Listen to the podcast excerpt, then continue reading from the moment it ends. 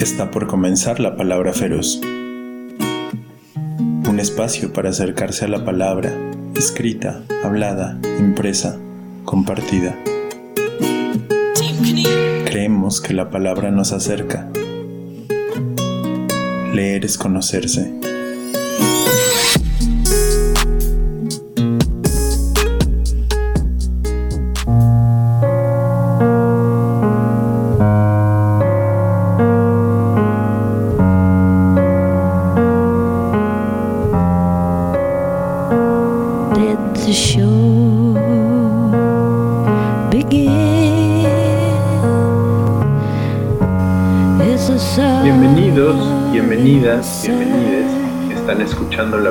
Feroz. Yo soy Mau, ustedes son ustedes. Y en este bonito jueves 3 de marzo del 2022, César Uribe está en los controles y hace posible este programa, este podcast a través de la señal de Icónica Urbana. Y estamos muy contentos de poder estar una vez más transmitiendo Hoy en la mañana, mientras ponía ideas claras para, este podcast, el tiempo, el tiempo me, me ganó y quería experimentar o invitar personas, pero siempre, siempre es complicado en estos, en estos tiempos y en, en la virtualidad y en en, lo remoto de pronto no es tan fácil. Pero aquí estamos y mientras trataba de ponerle un orden a este programa, donde quiero hablar como en todos los meses de marzo que hemos hecho desde que cobramos conciencia o noción de lo que significa el marzo para cuestiones de género por la fecha del 8M, del 8 de marzo, que es el Día Internacional de la Mujer Trabajadora, una conmemoración cuyo origen tiene que ver con una lucha por los derechos igualitarios y por los derechos humanos, los derechos laborales y los derechos eh, sindicales. Eh, es, le, le dábamos, dábamos vueltas al tema y no puedo dejar de pensar en, en cómo entramos al 8 al mes de marzo y con la perspectiva del 8M de enfrente y cómo quienes encabezan el gobierno federal en este país simplemente no entienden el daño que le hacen a, la población de, de México al tomar decisiones como eliminar las escuelas de tiempo completo que apenas tuvo eh, el, el, visto bueno este 28 de febrero y seguramente este 8M las mujeres protestarán al respecto y podrán, eh, podrán llevarlo hacia, hacia las múltiples quejas. No solo hay una violencia de género brutal, no solo seguimos siendo uno de los países con mayor índices de feminicidios y de violencia doméstica en el mundo, no solo hay casos sin justicia, muchísimos casos sin justicia, muchísimas mujeres desaparecidas, muchísimas mujeres violadas y abusadas, un gobierno que lleva tres años negando la participación activa de las mujeres y no lo, lo, esconden, lo esconden con hablar de un... Ah, gobierno paritario, un gabinete paritario y de una Cámara de Diputados paritaria, pero eso no sirve para nada.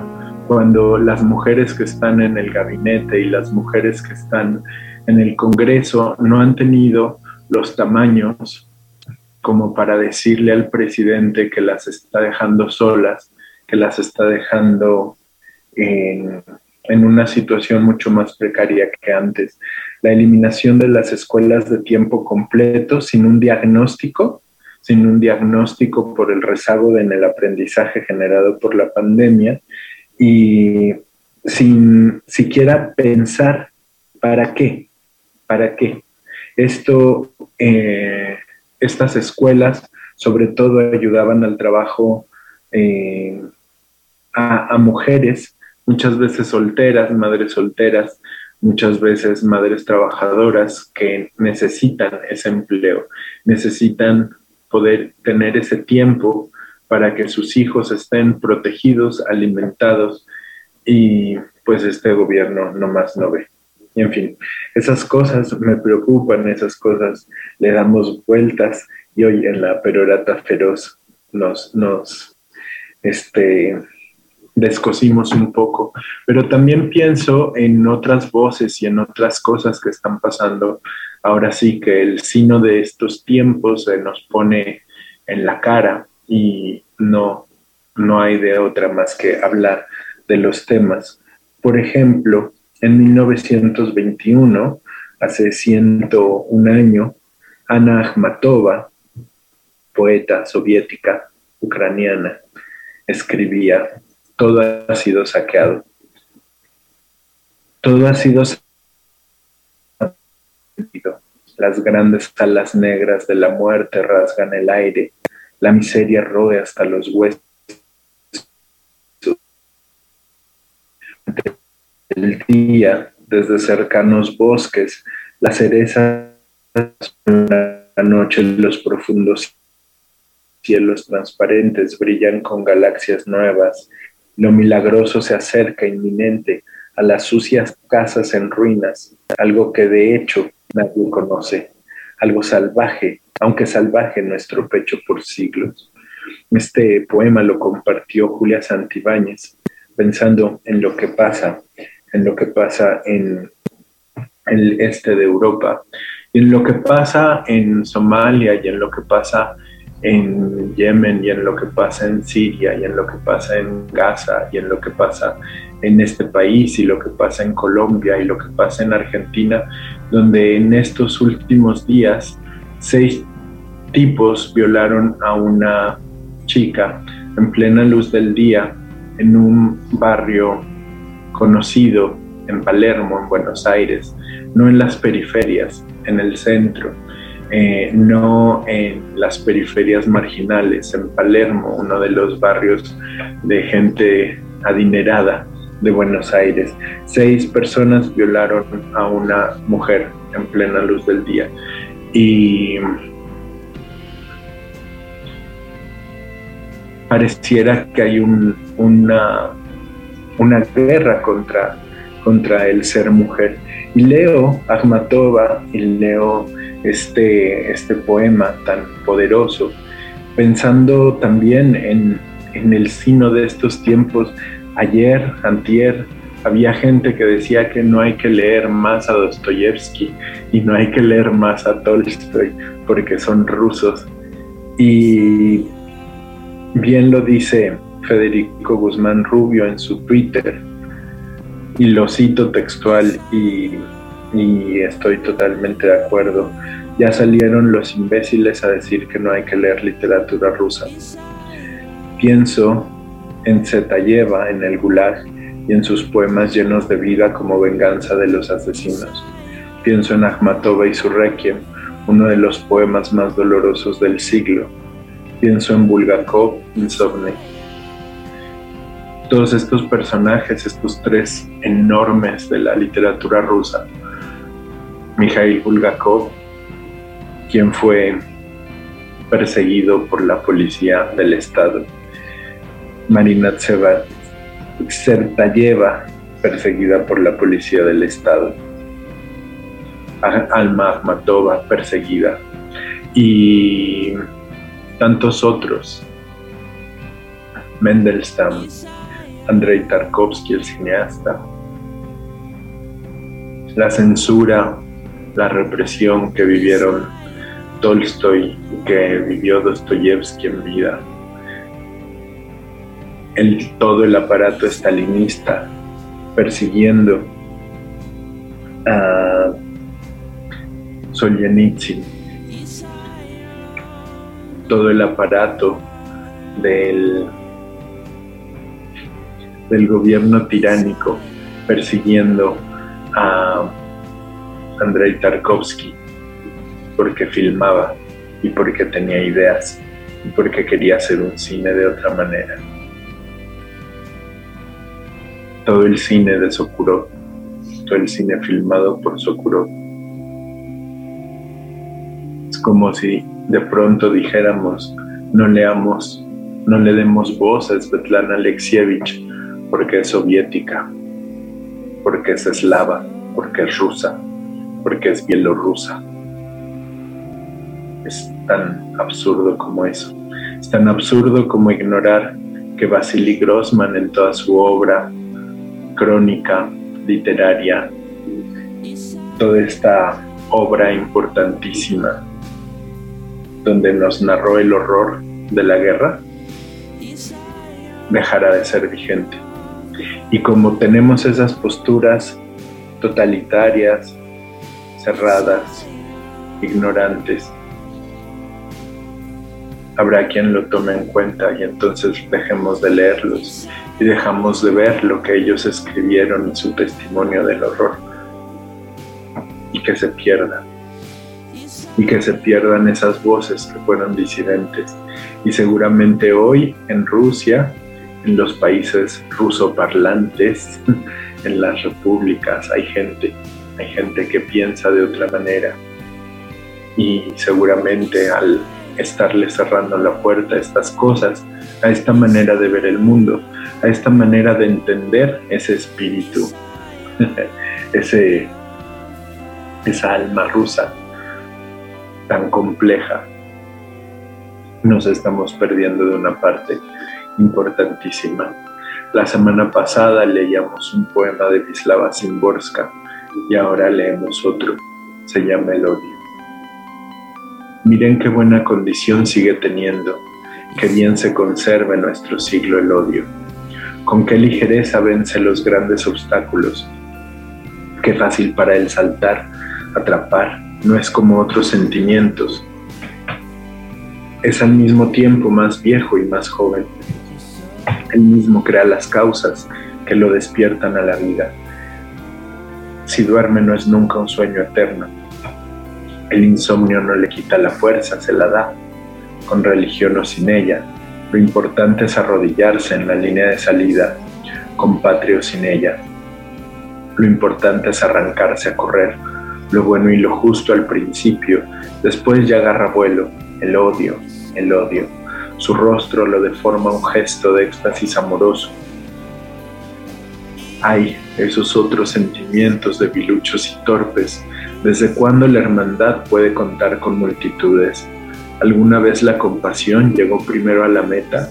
¿Cuántos seguidores arrastra tras de sí la incertidumbre? Arrastra solo el odio que sabe lo suyo, talentoso, inteligente, muy trabajador.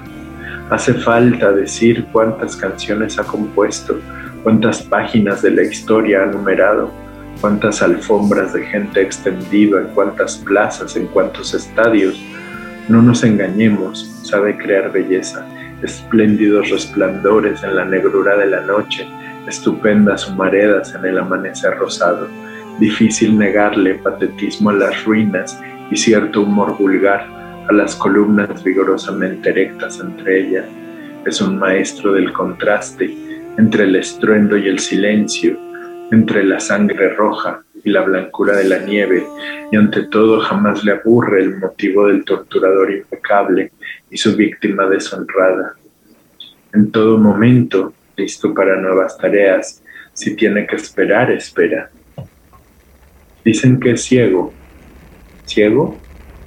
Tiene el ojo certero del francotirador y solamente él mira hacia el futuro con confianza. No tengo a la mano el nombre de quien tradujo este texto del polaco de Wisława Szymborska, pero es del libro Poesía no completa. Editó el Fondo de Cultura Económica. Dice Ida Vitale uruguaya, al final de un poema suyo. La historia no se olvida y roe, roe. Y me parece brutal este verso y me parece impresionante em, para los tiempos que estamos viviendo. Bertolt Brecht, gran, enorme dramaturgo, enorme hacedor de, de palabras y de realidades, escribió este poema, panfleto. No es la primera, hubo otras guerras. Al final de la última hubo vencedores y vencidos. Entre los vencidos el pueblo ya no pasaba hambre. Entre los vencedores el pueblo ya no la pasaba tan bien. Vamos a escuchar la primera canción del día de hoy. Eh, se llama Song One Urtot. Es de Michael Nyman y de Michael Nyman Band. Forma parte de una pieza sinfónica que se llama War Work, Eight Songs with Film, hecha en el, compuesta y estrenada en el 2014 con el motivo del centenario del inicio de la Primera Guerra Mundial. Este proyecto musical le pone música a una serie de imágenes de, de la Primera Guerra Mundial que fueron encontradas, imágenes de los campos de batalla, imágenes de los cadáveres, imágenes de los soldados mutilados, imágenes de los soldados que perdieron parte de la cara o de, eh, de los brazos o las piernas, imágenes de los cadáveres con uh, del gas mostaza, imágenes de las trincheras, imágenes de los animales muertos en el campo de batalla, imágenes de las ciudades destruidas, imágenes francesas, imágenes inglesas, imágenes alemanas, imágenes astrohúngaras, imágenes turcas, imágenes italianas. El horror desde todas partes. Habría que no perder la memoria. Ahorita regresamos.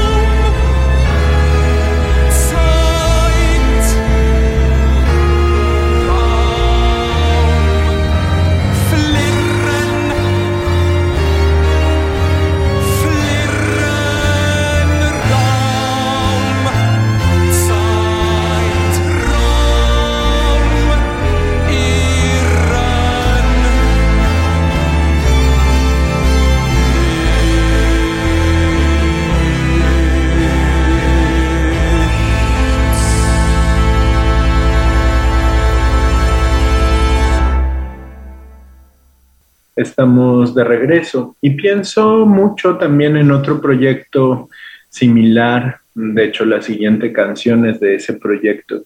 Vamos a escuchar a PJ Harvey, a Polly Jean Harvey, eh, de ese proyectazo que es Let England Shake. Es de unos años antes, pero es con la misma inquietud. PJ Harvey y Michael Nyman se cuestionaban, se cuestionan, supongo, eh, el rol de las sociedades ante la violencia y en dos, dos maneras totalmente diferentes de acercarse a habremos aprendido la lección en, este, en esta pieza que, pusimos. Eh, es un poema, no tengo el dato del, del poeta quien lo, quien lo escribe, y es una serie de palabras que van generando una cadencia y va hablando de, de explosión, dolor, angustia, dolor, angustia y así, una repetición, una enumeración de las cosas en el campo de batalla y la última palabra que utiliza es la palabra nix, que es nada. Y justamente eso sucede. Pienso también en, que si cerráramos los ojos y dijéramos todo lo ruso y lo soviético ya no lo quiero ver, no veríamos, no hubiéramos visto este ejercicio de la memoria, que es una película dirigida por Ellen Klimov, que se llama Benimira. Benimira es la última película soviética importante que se filmó y que se difundió porque unos años después la Unión Soviética desaparecería. Fue filmada en 1985. Es quizás la película más fuerte que he visto en mi vida.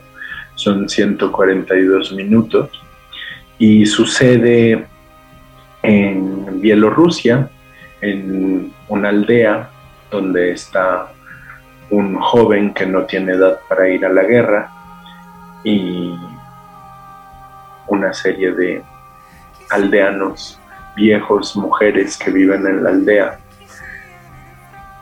Y cómo empieza a suceder eh, la guerra. Y cómo la guerra los envolverá.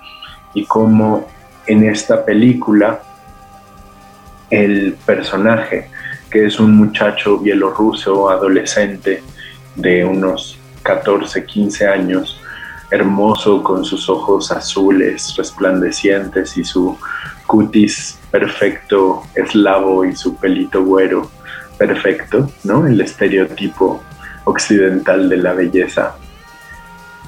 Al final de la película tiene la cara demacrada, la mirada vacía, la carne se le pega a los huesos, la expresión hostil, la mirada de horror. Se acabó la belleza en ese rostro. Es una película que además habla de un hecho concreto, la destrucción de 620 aldeas en Bielorrusia, destrucción, quema y ejecución de los habitantes de las aldeas. Eh, eh, esta idea de el exterminio, de pasar encima del otro, de pasar encima de quien quedó atrás y hacer pedazos todo. Todos los animales serán usados para sacrificio, para alimentar, para usarse en la maquinaria de guerra. Todos los seres humanos serán convertidos en cenizas. Esta película este, habla de eso, un, un poco una, una, un alegato antibélico, un poco una atmósfera realista y un poco un documento preocupante de propaganda también de, de la maldad, donde donde cualquiera que vea esa película piensa en que los nazis eran lo peor que existieron, cuando sin duda hicieron crímenes innombrables cosas horribles como esto que fue un hecho histórico. Pero es una cosa más compleja que eso. La cosa más compleja es el Estado soviético permitió que avanzaran los nazis hasta este punto y permitió que hubiera un asesinato de bielorrusios, moldavos y ucranianos importantísimo, y de letones, y de estonios, y lituanos, porque eran la primera línea de fuego. Y el Estado soviético permitió que los nazis avanzaran y permitió que llegaran a ese punto. Es una cosa muy compleja y cuesta mucho trabajo eh, ver la historia y tratar de ser, se podrá ser, eh, ¿cómo se dice? Ah, imparcial ante lo que nos dice la historia. En el desembarco en Normandía en 1944, los franceses, ingleses y estadounidenses sabían perfecto que mandaban a los jóvenes al matadero y sabían que iban a morir muchísimo en ese campo de batalla, en ese, en esa en ese frente. ¿Hemos aprendido como humanidad? La respuesta es no. No hemos aprendido absolutamente nada. Si todo el siglo XXI hemos vivido conflictos bélicos de grandes envergaduras con muchos países involucrados, bombardeos constantes sobre países en África y en Asia. Hemos visto el aparato de la muerte trabajar. Y aquí estamos. De PJ Harvey, de su disco Let England Shake, la canción es In the Dark Places. Ahorita regresamos.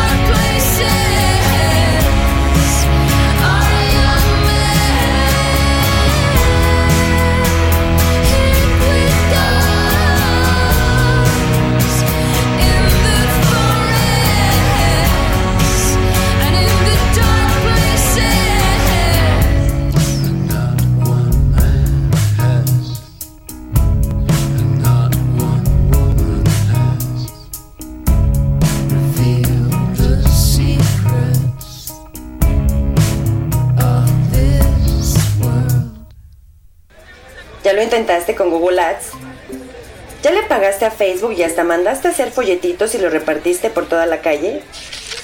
¿Estás cansado de que no te dé resultados? ¿Has pensado en una opción de campaña más específica para tu público? Contáctanos en encudeso.gmail.com y conoce sobre nuestras opciones para que tu marca tenga más proyección. Anúnciate aquí, en Icónica Urbana.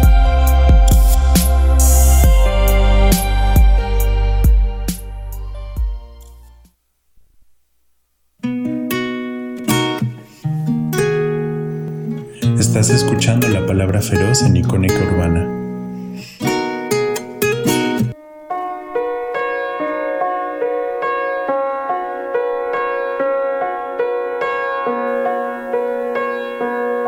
PJ Harvey, eh, cuando hizo el disco Let England Shake, hizo también una serie de pequeñas películas en, las cuales eh, le dio vida a estas canciones.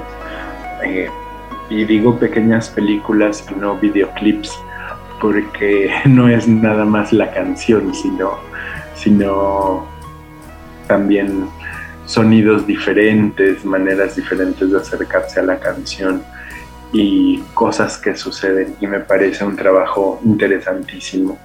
Así que si tienen la oportunidad y el interés, vale muchísimo la pena darse, darse una vuelta por, por este proyecto de PJ Harvey, Letting England Shake. Lo pueden encontrar en YouTube este, y no se van a no se van a arrepentir, vale muchísimo, muchísimo la pena. Eh, em, platicando fuera del aire con mi querido César Uribe, hablábamos que todo es muy complejo y desde nuestra trinchera podemos entender poco o nada. Lo que sí tenemos muy claro es que queremos eh, otra cosa y queremos poner, eh, ponerle palabras al tema, al tema de, la paz y de lo que estamos eh, viviendo en estos, en estos tiempos, en estos días, que no es tan fácil. Pero vuelvo a marzo y vuelvo al 8M y leo este poema se llama Hay un poema. La fresca roja fuerza de la bugambilia verde y espinosa aún, la planté sin tener tu dura presencia ni imaginar el transcurrir de las hojas en difícil y constante compañía. Exagera ahora las distancias porque todo lo despierta. Amar desaforadamente sin mitologías, confundiendo, intercambiando hasta el sexo Amo mis trenzas y tus dientes pequeños. Hay entre nosotros una sonrisa que dice ven para engendrar una raza de locos, gozar solos el ajetreo de nuestras voces. Al florecer me hunde en el vacío de tu pecho, la plenitud de tu mente. Me hunde, hembra desprendida, en el llamado de tu mano en la cocina. Hay entre nosotros desayunos veraniegos, tardes de estudio, siembras, silencios que prometen a dioses, pétalos carmesí que caen del árbol sembrado en un mar de lodo y esperanza, y esperanza abortada. Todo es un decir. Hay un poema en el mundo que no calla e invade nuestro jardín de bugambilia. Este poema es del libro Hay un poema en el mundo, ediciones Corcón 2011. Es descargable en PDF online y lo escribió Francesca Gargallo. Francesca Gargallo falleció hoy, 3 de marzo del 2022, y es una noticia tristísima. Es una noticia pues desoladora, es una noticia que, que pues, iba a decir desalentadora, pero Francesca llevaba un rato enferma y había tenido secuelas fuertes de COVID.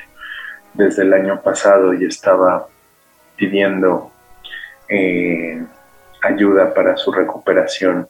En fin, llevaba tiempo mal. Ella nació en 1956 y ha desarrollado su trabajo feminista, activista, su trabajo como docente y editora en México desde 1979. Francesca, una vez que hablé sobre escritoras, se me acercó y me agradeció por lo que había dicho, en particular lo que había dicho de Elena Garro. Y eso lo atesoro en mi, en mi corazón muchísimo, porque que, que un personaje de este tamaño me haya dicho eso hace tanto tiempo me parece impresionante. Escribió ficción, escribió novela, escribió poesía, cuento, escribió ensayo, escribió sobre estética, hizo crítica literaria, en fin, hizo este hizo muchísimo trabajo. Pueden consultar su, su trabajo en su en su sitio web, en su, en su blog, francescagargallo.wordpress.com. De ahí eh, leí este poema y de ahí quería leer un texto que se llama La amistad entre mujeres es una actitud revolucionaria. No nos va a dar el tiempo ni la vida para leerlo porque hay muchas cosas sucediendo eh, en, los textos, pero es un texto que escribió en marzo, en mayo del, del 2021 y donde justamente reflexiona sobre su, su convalecencia de COVID y cómo fue importante el apoyo de, sus amigas y cómo eh, este, sucedía eh, los cuidados, los apoyos, este tema que le hemos venido dando tantas vueltas en los últimos tiempos. Eh, de este ensayo, La amistad entre mujeres es una actitud revolucionaria, leo una cosita, nada. Hoy yo leo en mi vida cotidiana cuando una amiga me ha cuidado durante el COVID y sus secuelas y en la calle las acciones solidarias que se tejen entre mujeres y conforman relaciones de encuentro, cuidado, atención, sostén, es decir, prácticas de amistad. Este 8 de marzo una pinta se repetía infinidad de veces en las calles de la Ciudad de México, libres, vives, vivas, juntas, mientras algunos grupos de feministas coreaban, a mí no me protege la policía, me cuidan mis amigas. Cada día más las mujeres estamos conscientes de que queremos, necesitamos, nos divertimos, nos sostenemos y transformamos el mundo gracias a nuestras amigas. Pero, ¿qué es la amistad que muchos escritores románticos han magnificado entre hombres y nunca descifrado entre mujeres? ¿Difieren? En, ¿Es un sentimiento? ¿Es una actitud? La amistad entre mujeres es una práctica de protección que nace con el juego y las reglas que se van fijando para poder jugar libremente, de manera pactada entre jugadoras a lo largo de la infancia o en cualquier momento de nuestra vida. Produce complicidad y fortalecimiento mutuo. Su carga es revolucionaria porque el sistema ha intentado prohibirla o por lo menos hacerla lo más difícil posible. Es que la amistad invalida los dispositivos de control social y el patriarcado desea el control total de las conductas femeninas. Eh, leo otro párrafo. Las mujeres, nos dice Bell Hooks, en el feminismo es para todo el mundo. Nunca podríamos liberarnos sin autoestima y amor propio. En el núcleo de la liberación está el cuerpo, nuestro instrumento de vida y relación que el patriarcado nos secuestró, exponiéndolo a un juicio estético constante y enjuiciador que las mujeres asimilaron y repitieron para quebrantar la identificación, norma estética, belleza, aceptación, solo la convicción compartida entre amigas puede llevar a una acción. Por ejemplo, el 7 de septiembre de 1968, las 500 mujeres que se reunieron para protestar en Atlantic City contra el concurso de Miss América y decidieron tirar al basurero de la libertad los instrumentos de la sujeción femenina, maquillajes, brasiers, zapatos de tacón alto, fajas, ligueros, etc., Tuvieron que dialogar, cuchichar, darse ánimos, discutir, apretarse las manos para desafiar al sistema. No eran 500 amigas, pero las 500 tuvieron el valor de ir porque las acompañaba una o varias amigas. Las amigas son las que pueden acompañarnos en el cuestionamiento de preceptos, aceptados como dogmas y como reglas de organización social. Es con una amiga, las que tuvimos una educación familiar patriarcal, que empezamos a dudar cuando nos dijeron que éramos inferiores intelectualmente, físicamente débiles, necesitadas de ser protegidas por un hombre. Descubrimos con ella nuestra capacidad de resolución y a cuestionar el derecho de los hombres a opinar, decidir, explicar, regañar, castigar nuestras acciones cuando no correspondían con lo preestablecido. El ensayo continúa y tiene una parte larga antes y pues es una, es una manera de, de saludar a la querida Francesca Gargallo y como la queremos, como la quisimos y gracias por todo lo que nos dejó. Vamos a escuchar a The Cranberries. La canción es The Animal Instinct. Mando saludos a David Cruz que nos escribe desde el chat de Icónica Urbana. Saludos a Mau y la palabra feroz. Gracias por hablar de la palabra en el contexto de los días asiagos que se viven. Y le mandamos saludos a Marco, que también nos escribe en el chat de Icónica Urbana, que este, nos dice, adoro la perorata feroz. Para escuchar la perorata feroz tienen que escuchar la dosis diaria los jueves, eh, este espacio que sucede entre 9 y 11 de la mañana que conducen los queridos Anuar Ricardo y César Uribe aquí en Icónica Urbana. De la, de la dosis diaria no hay podcast, si no lo oyen en vivo se lo pierden y si no escuchan la perorata feroz ahí, no la escuchan, porque así como la grabo, así como la borro.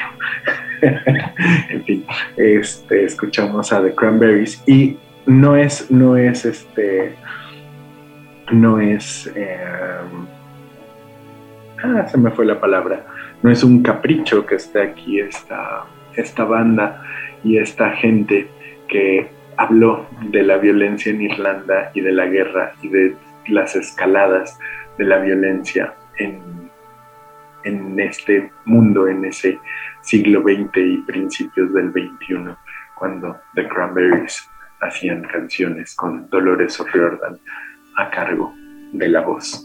Ahorita regreso.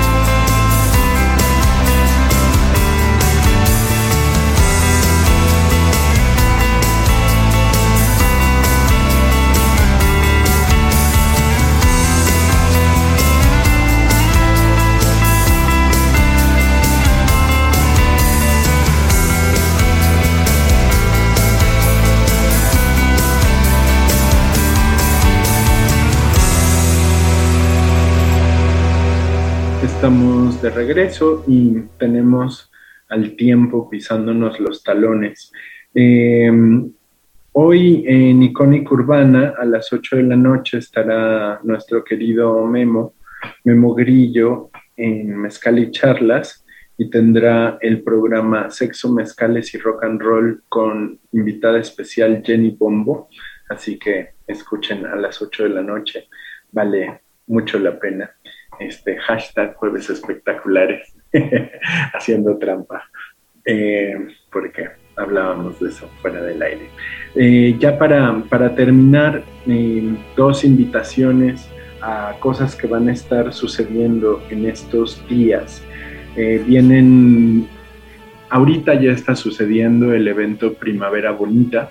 Primavera Bonita es un evento de escritoras este, magníficas escritoras y que va a tener una serie de, presentaciones editoriales, de lecturas, de conversaciones sobre narrativa, sobre ensayo y cosas. Eh, busquen a los libros del perro en su Facebook o a Primavera Bonita en su Facebook y ahí se están transmitiendo los eventos este, online. Y también de manera presencial lo pueden eh, ver en el Centro Cultural Los Pinos. Por ejemplo, eh, mañana viernes 4 de marzo a las 5 de la tarde estará Mujeres en el Ensayo, Laura Sofía Rivera, Lucio Picholula, Ingrid Solana, Fabiola Eunice Camacho, modera Mariana Velázquez y esto dentro del marco de Primavera Bonita. También mañana, viernes 4 de marzo a las 3 de la tarde, presentación editorial de los libros del perro.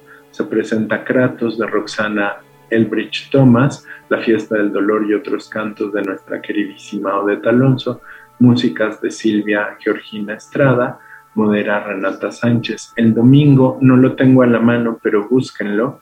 Eh, a las 5 de la tarde creo que es, se presenta la increíble Sandra Cisneros, van a estar hablando con Sandra Cisneros, eh, Cel Cabrera va a estar hablando con este gran, gran personaje de la literatura. Y por otro lado, eh, la La Bota va a estar organizando, como siempre, el evento Poesía en Primavera 10.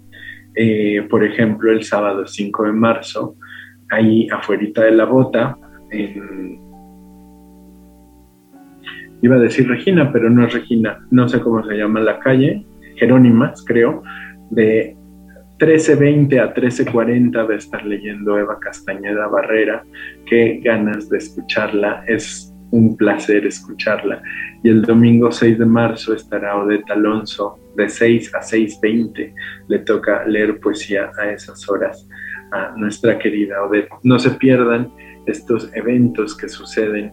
Eh, Primavera, Primavera Bonita se puede ver online en el Facebook del evento, así que no se lo pierdan. Por último, un poema y nos despedimos. La semana que viene volveremos con más sobre poesía, literatura, letras escritas por mujeres. Este poema se llama La Ola, es de Adrian Rich, la traducción es de Ezequiel Seidenberg para JB. Devolverte esta ola es devolverte el dibujo negativo estriado, salpicado de una capa más negra y oscura de la mente de la que es el emblema. No solo de la furia creadora, de la espuma más blanca, el caldero de todo lo que vive, sino el vacío que subyace ahí. Al pensar en el mar, pienso en la luz que se encaje y aguja para el agua, que oleadas de visiones encabritan penetrando en la gruta más profunda. Pienso en las vidas que tratamos de vivir, encerradas en nuestras escafandras, cuerpos que se iluminan a sí mismos, al resguardo de toda turbulencia y en cómo, de milagro, fracasamos. Eso escribió Adrian Rich. Mandamos saludos a Musa de Colores, a Aldo, a Martín Méndez, y también a Judith Santo Pietro y a Odette Alonso, tanto Judith como Odette fueron las personas por las que supe de la muerte de Francisca Gargallo, Francesca Gargallo. Y la verdad es de esas cosas que, que nos dan tristeza y que tenga, tenga enorme viaje nuestra querida Francesca. Eh, le mandamos también saludos a Malú, que nos va a estar escuchando en el futuro, ya me amenazó. Entonces, le mandamos saludos al futuro. Nos despedimos con esta canción. Eh, la hemos escuchado acá, pero no esta versión. Se llama Canciones sin Miedo, es de Vivir Quintana, ahora con la banda femenil regional Mujeres del Viento Florido. Gracias por escuchar. Adiós. Por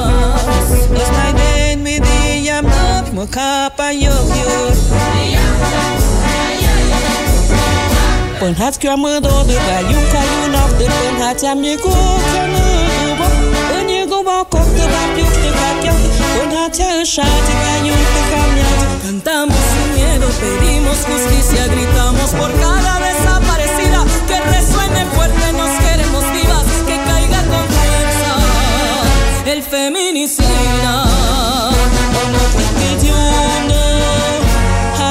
Ê thiên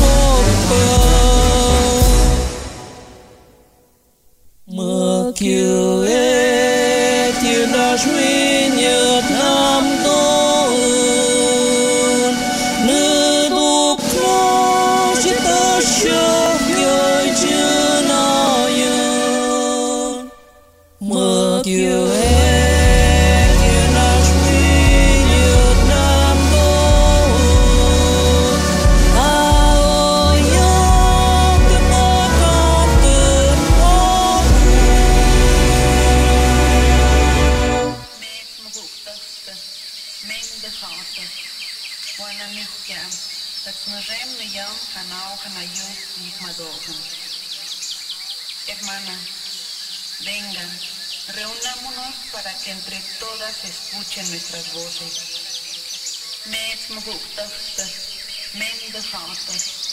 Bueno, mi hukam. Taxnarem ne yam hanao hanayuis yikmadohum. Hermana, vengan, reunámonos para que entre.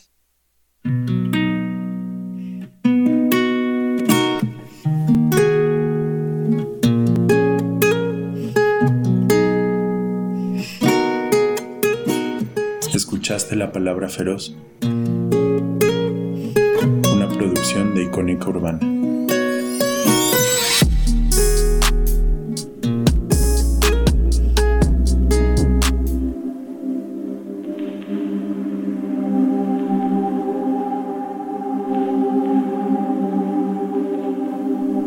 Estamos de regreso en este brevísimo bonus track. Eh, nuestro querido amigo y sabe muchas cosas, Ernesto Reséndiz, me hizo notar que este 2022 tiene no solo el centenario del nacimiento de José Saramago, que ese sí lo tengo muy identificado, y los centenarios de la publicación del Ulises de James Joyce, la publicación de Trilce de César Vallejo, la publicación de La Tierra Baldía de T.C. Eliot, en fin, este... Pero hay dos centenarios que suceden ahora y uno sucederá este domingo 5 de marzo y es el centenario del nacimiento de Pier Paolo Pasolini. Pier Paolo Pasolini, hablaremos de él en abril cuando hablemos de poesía escritor, poeta, director de cine, un increíble director de cine. Cumpliría 100 años este, este sábado 5 de marzo de Pier Paolo Pasolini. Dos poemas. Análisis tardío. Sé bien, sé bien que estoy en el fondo de la fosa, que todo aquello que toco ya lo he tocado, que soy prisionero de un interés indecente que cada convalecencia es una recaída, que las aguas están estancadas y todo tiene sabor a viejo, que también el humorismo forma parte del bloque inamovible, que no hago otra cosa que reducir lo nuevo a lo antiguo, que no intento todavía reconocer quién soy, que he perdido hasta la antigua paciencia de orfebre, que la vejez hace resaltar por impaciencia solo las miserias, que no saldré nunca de aquí por más que sonría, que doy vueltas de un lado a otro por la tierra como una bestia enjaulada, que de tantas cuerdas que tengo he terminado por tirar de una sola, que me gusta embarrarme porque el barro es materia pobre y por lo tanto pura, que adoro la luz solo si no ofrece esperanza. La traducción es de Hugo Becacheche y la siguiente poema es eh, cercana a los ojos y a los cabellos sueltos. Cercana a los ojos y a los cabellos sueltos, sobre la frente tú, pequeña luz, absorta enrojeces mis papeles de adolescente ardías del anochecer junto a tu demacrada claridad y eran extraños los rumores del viento y el canto de los grillos solitarios. Entonces en las estancias sin memoria dormían los parientes y mi hermano tras un delgado muro estaba inmóvil. Ahora tú, luz rojiza, no nos dices en dónde está y sin embargo iluminas y suspira el grillo en los campos desiertos. Mi madre se peina ante el espejo con un gesto tan antiguo como tu luz y piensa en aquel hijo ya sin vida. Esta es una traducción de Delfina Muschetti y estos poemas son de Pier Paolo Pasolini. Pier Paolo Pasolini fue una de las personas con una de las voces más lúcidas del siglo XX. Fue una de las voces más claras en cuanto a las cosas que sucedían y en cuanto a la alegría y en cuanto a la sexualidad y en cuanto a la hipocresía. Pasolini fue un defensor de la sexualidad alegre, de la voluptuosidad, de la maravilla que sucede cuando dos o más personas eh, deciden tener relaciones sexuales y disfrutar la vida. Pasolini hizo la trilogía de la vida, tres películas maravillosas, alegres, sexuales, sensuales, seductoras. Y despuesito dirigió Saló y los 120 días de Sodoma. Y después de eso fue asesinado por un comando fascista. Le cortaron la lengua, lo torturaron, le sacaron los ojos, le cortaron la cabeza, los dedos, las manos y lo violaron, lo violentaron hasta morir por haber denunciado lo que los fascistas hacían, por haber tenido una voz y por haber sido lo suficientemente valiente como para decir el fascismo es peligroso y el fascismo nos hizo esto, en Italia nos hizo esto y no podemos permitir que vuelva. Qué importante es la voz de Pier Paolo Pasolini y qué importante es poder decir que el fascismo no pueda regresar, que el fascismo está ahí, a la puerta de la esquina, lo estamos viendo, están todos los signos ahí. En fin, el otro centenario, que se celebrará el 12 de marzo, muy cerquita, pero de ese hablaremos la semana que viene en el bonus track, porque no es un autor mujer. Gracias por escuchar. Nos despedimos con la tercera canción del disco I Do Not Want What I Haven't Got de Shiny O'Connor. La canción se llama Three Babies y ya nos faltan solo dos canciones más para terminar de escuchar este disco del final hacia el inicio. Gracias por escuchar. Adiós.